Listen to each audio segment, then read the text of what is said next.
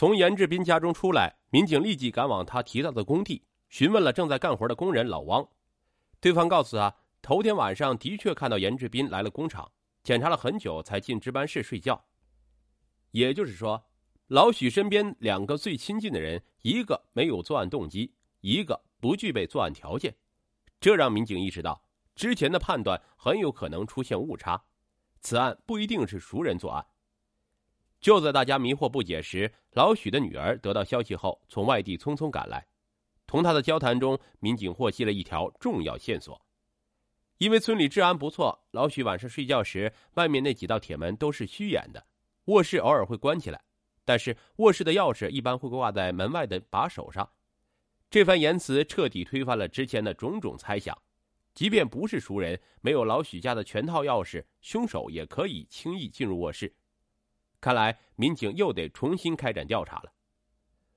我爸爸为人厚道，很少与人争执。老许女儿抽泣着回忆父亲生前的关系网。突然，她的表情有些停滞。我想起来了，前段时间他给我打电话，说因为挖鱼塘的事情和人闹了不愉快。这个挖鱼塘的人究竟是谁？他与老许夫妇的死会不会有关系呢？根据老许女儿的证词，民警来到了厂房办公室，在抽屉里找到一份合同，发现老许的确在几个月前请过一个叫张大强的人来挖过鱼塘。此外，他们还从几张借条上发现张大强之前曾经找过老许借过不少钱。张大强这人挺不靠谱的，老许之前不是帮过他好几次吗？民警在走访村民时得知，鱼塘完工后，张大强提出要结账。老许表示只愿意支付扣除借款的剩余资金，张大强表示不满，两人争吵了很久。老许一怒之下就拖着没给他结算工钱。如此看来，这张大强很有可能因为债务问题对老许心生怨愤，具备作案动机。于是，警方拿着合同找上张大强，向他了解案发当晚的行程。你们是在怀疑我因为钱杀了他？民警刚问几句，张大强就开始发脾气。他拍着胸脯说。我那天我一直在家，刚好有个朋友来找我喝酒，我一直在家待着，我就没出去过。根据张大强提供的地址，民警找到他的朋友李明亮家，从其口中得知，当天晚上一点多，他的确前往张大强家喝酒，两人兴致很浓，一直聊到天快亮了才睡。李明亮的妻子也从里屋走出来替他作证，丈夫的确整晚未归。虽然张大强的身高与犯罪嫌疑人相符合。可李明亮的证词让好不容易得到的线索中断了。自从开始调查后，老许夫妇被害案总是蒙上一层无形的阴影，让民警几度感觉停滞不前。这样吧，看看村里的监控。专案组负责人想了一会儿，决定从监控录像上碰碰运气。那时候，雪亮工程还未在整个村子普及，全村能用的摄像头屈指可数。只在一些重要路段和出入口安装了监控设备。经过几小时的排查，民警在村口附近的一个空地上发现了一辆越野车的行踪，时间正好是老许被害的前十多分钟。从模糊的画面上看，一个男人从越野车上跳了下来，副驾驶上还坐着一个人，看不清楚长相。这辆车整整停了一个小时，等男人回来后才再度启动。那个离开了一小时的男人会不会是犯罪嫌疑人呢？民警通过仔细辨认，发现这名男人正是替张大强作证的李明亮。很明显，他之前是在撒谎。就在这时，一直留在老许家厂房搜集物证的民警也匆匆赶来，手上拿着一张欠条，欠款人名字一栏赫然写着三个大字：李明亮。张大强和李明亮都曾向老许借过钱，一个因为金钱问题和老许有过矛盾，另外一个不惜撒谎欺骗民警。这里面到底隐藏着什么秘密？坐在车里的人又是谁呢？李明亮很快被请到了警局里。当他看到监控里的自己时，顿时冷汗直冒，哆哆嗦嗦讲述了当天晚上的经历。车上坐着的那人是他在外认识的女孩，怕妻子知道闹离婚，于是张大强提前打过招呼，名义上去他家喝酒，实则背地里干见不得人的勾当。你们来找我的时候。我媳妇儿在，所以只好扯谎。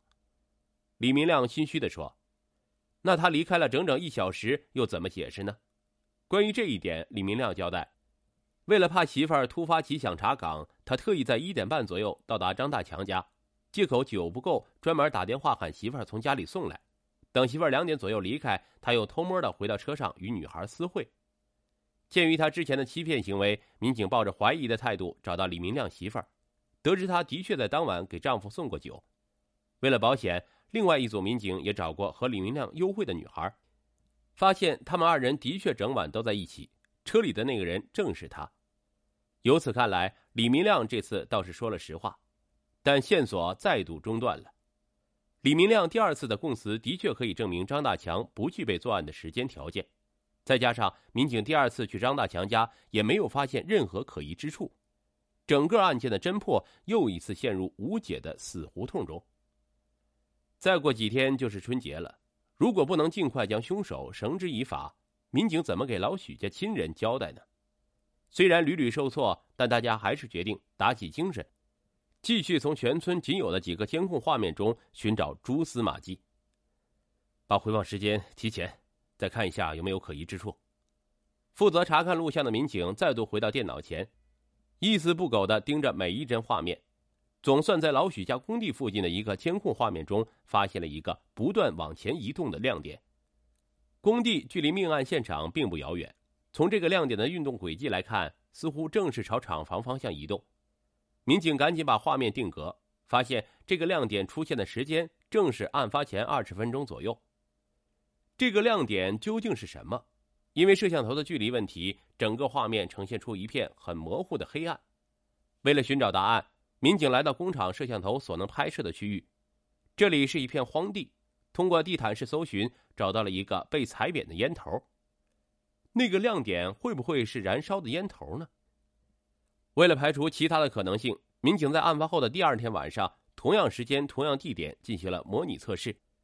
他们分别拿着手电筒、手机点燃的烟，在监控范围内活动。经比对后发现。只有拿着烟呈现出来的效果与原始录像最为接近。从残余的烟纸判断，这种烟在当地很少有人抽。民警拿着它走遍了大大小小卖烟的商店，总算在一家小卖部里找到了线索。这牌子的烟呢，就我这里有，我托朋友从外地搞来的。小卖部老板告诉民警，当地人嫌这烟抽着没味道，都不怎么喜欢，只有严志斌经常买。严志斌正是老许的外甥。民警之前找过他，也去工地调查过他，他有充分的不在场证明。难道这一切都只是巧合？濒临绝望的民警再度来到工地上，找到案发当晚在工地的所有工人，一一进行详细询问。警察同志，那天晚上我有事找老严，进了值班室，发现灯亮着，但是人没在了。我等到凌晨两点半才看见他回来。其中一个工人告诉民警。等严志斌回来时，他发现对方神情有些不对劲儿，还换了一身衣服。这个线索对民警来说简直价值千金，他们按耐不住激动的心情，继续问道：“然后呢？”“嗯，我也好奇啊，问了他才知道，听说是经常加班，惹他媳妇儿不高兴了，两人打架还弄脏了衣服。我这不是想着没多大事儿吗？现在看你们东奔西跑，也觉得有些不对劲儿啊。”工人的话点燃了民警的希望，也再度让整个案件的调查回到了正轨。之前民警也试图调取工厂内部的监控，发现一个星期前就坏了，只能以人证为准。如今工人提供了新的证词，也就完全推翻了严志斌的不在场证明。这个故意撒谎的外甥到底是不是真正的凶手呢？此时已经是案发第三天。当警方第二次踏入严志斌家门时，刚好遇上了一个前来讨债的债主。他气呼呼的告诉民警，严志斌昨天打电话给他，说准备打钱过去了。可眼瞅着已经是过了一天，他的账户上还是没收到严志斌的还款。债主的话给民警提供了思路，他们兵分两路，一行人留在家附近等待严志斌回来，另外一行人则迅速前往各大银行了解具体情况。在其中一家银行的监控录像里，民警找到了严志斌的身影，他正在提款机面前办理业务，过了好长时间才离开，手上并没有拿着银行卡。是不是卡片被吞了？民警很快联系银行业务员，从打开的取款机中果然发现老许家丢失的那张银行卡。就在民警拿着银行卡往回赶时，回到家的严志斌被一直蹲守在家附近的民警逮个正着。从他衣柜深处藏着的一条内裤上找到了一块深褐色的斑纹，经法医鉴定，这块斑纹上的 DNA 与老许相吻合。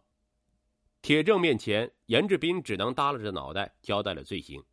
这些年，他除了在老许手底下做事外，还在无锡鼓捣钢管生意，最后亏损了几十万，债主逼得紧，说如果过完年还不还钱的话，就要把他告上法庭。严志斌好面子。之前因为自己在外面做生意的事儿被老许说过几次，他猜想姨父姨妈不会帮自己，于是生出了罪恶之心。民警在监控里看到的那个亮点就是他正在抽烟，当时他刚从工地出来，一直犹豫到底要不要下手，于是在路上徘徊了一阵之后的事情就如民警最开始的推断，严志斌拿着作案工具断电后进入卧室，发现老两口躺在床上，于是痛下杀手。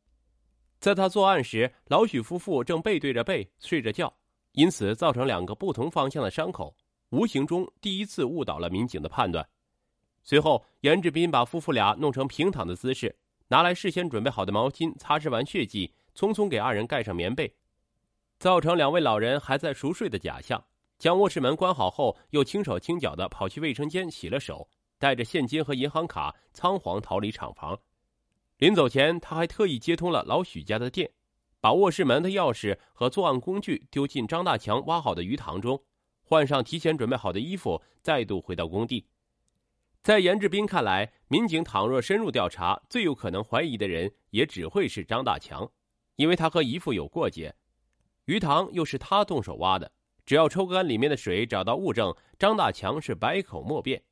但他千算万算也没有料到。会凭空冒出个有外遇的李明亮，间接给张大强做了证。他更没有想到，那个在黑暗中燃烧的烟头会让民警再度把注意力转移到他的身上。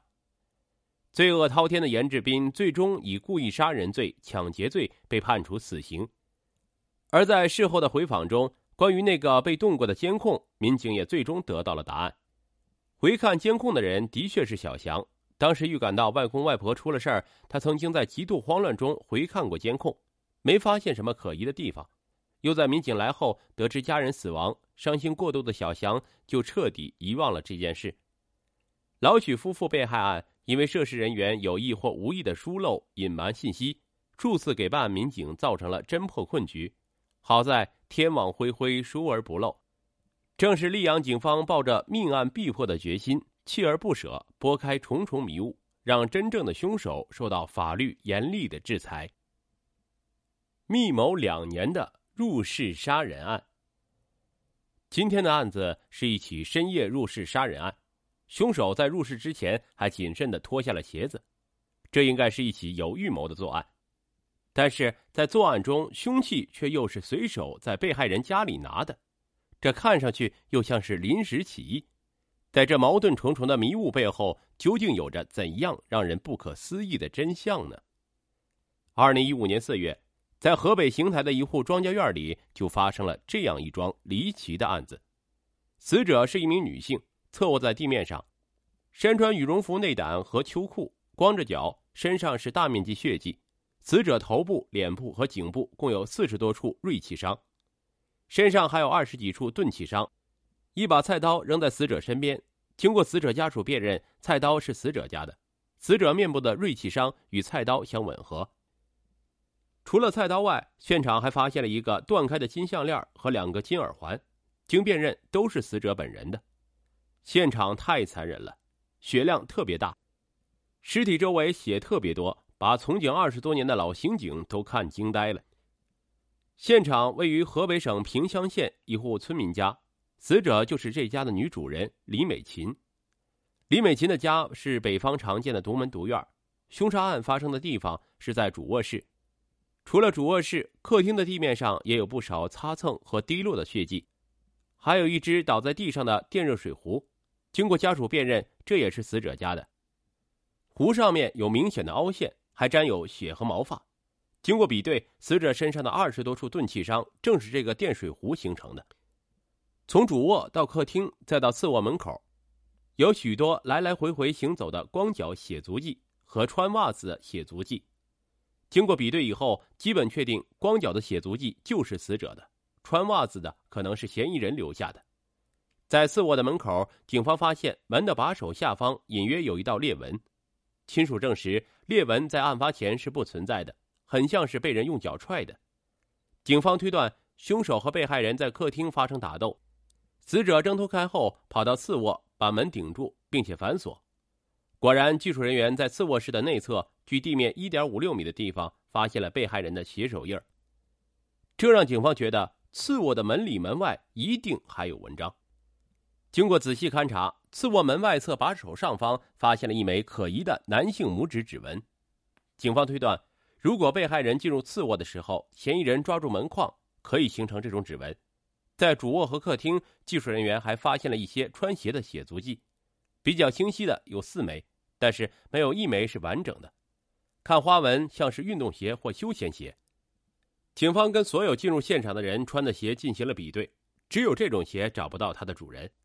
那他会不会也是嫌疑人留下的呢？除了穿袜子的嫌疑人，难道本案还有另一个嫌疑人？但是警方发现穿袜子的这个足迹比穿鞋的足迹小一点，能够套在穿鞋的足迹里面，这也可能是一个人留下的。更重要的是，在被害人与嫌疑人追逐打斗成趟的足迹中，并没有穿鞋的足迹。如果还有一个嫌疑人的话，他怎么可能一动不动的看着同伙和被害人打斗呢？穿袜子的足迹看不出袜子花纹，也无法推断嫌疑人的年龄。技术人员只能刻画嫌疑人的大概情形。警方推断，嫌疑人身高在一米七二左右，体态偏瘦，男性。除了中心现场，穿袜足迹还出现在了厨房。警方推断，应该是嫌疑人取菜刀时留下的。此外，现场再没有发现其他有价值的痕迹物证了，家里也没有被翻动过的痕迹。凶手应该不是为了图财。死者家门窗完好，院门门锁也完好，四周的围墙也没有攀爬过的痕迹。而经过了解，死者每天晚上都会锁院门和家门，那么凶手可能是和平进入的。这时候，尸检结果出来了。死者的死亡原因是开放性颅脑损伤，死亡时间大约在十七号凌晨零点三十分到两点之间。死者的丈夫半年前到外地开工厂去了，两个孩子都在县城的学校住宿。出事的时候，他自己一个人在家。发现出事那天中午，李美琴的邻居叫他来家里吃饭，发现院门和房门都是虚掩着的，进去之后才发现出事了。经过了解。十七号的凌晨零点十分到零点十五分，李美琴的丈夫还和妻子通过几分钟的电话。当时李美琴一切正常，案发时间应该就是在零点十五以后。李美琴和丈夫结婚将近二十年，婚后两人一度在县城经营一家店铺，直到最近几年，她才在村里开了一家小工厂。他们的家也从县城搬到了村里。李美琴被发现出事的当天下午两点多。她的丈夫从一千公里之外赶了回来，面对警察，李美琴丈夫伤心的几乎说不出话来。看得出来，妻子的遇害对这个男人的打击是多么的沉重。根据村民反映，李美琴两口子为人本分，待人热情，没有什么仇家，可以排除仇杀的可能性。而死者的金项链、金耳环都丢在现场，家里没有任何翻动的迹象，据此，财杀的可能性也基本不存在。所以，警方推断嫌疑人想强奸被害人，发生了争执打斗，完了以后杀人灭口。考虑到嫌疑人有性需求的可能，警方把嫌疑人年龄段划在了十八到五十岁之间。李敏琴家所在的村子距离萍乡县城只有一两公里，全村有四千多人，在当地是一个比较大的村子。凶手到底是谁？他又是怎样进入被害人家里的呢？死者家门口是一条村中公路。在他家东面一百多米处的丁字路口有一个监控探头，警方调查监控视频后发现，晚上二十三点之后有很多翻斗货车来来回回的在这条路上走。这些翻斗车都是到村外拉土的，因为怕影响卫生，村里规定只能在晚上二十二点到次日凌晨三点之间出车。在这些拉土的车里，警方发现了一个可疑的人。在凌晨零点三十分左右的时候有一辆翻斗车突然停到下面不走了然后下来一个人围着翻斗车转了一圈转了一圈之后又上了车开走了。正好走的方向路过死者家门前的那条路。翻斗车向死者家的方向驶出几十米就驶出了监控的范围但还是引起了警方的注意因为监控视频比较模糊翻斗车司机的体貌特征没法看清楚但经过仔细查看这辆翻斗车当天晚上再也没有出现过。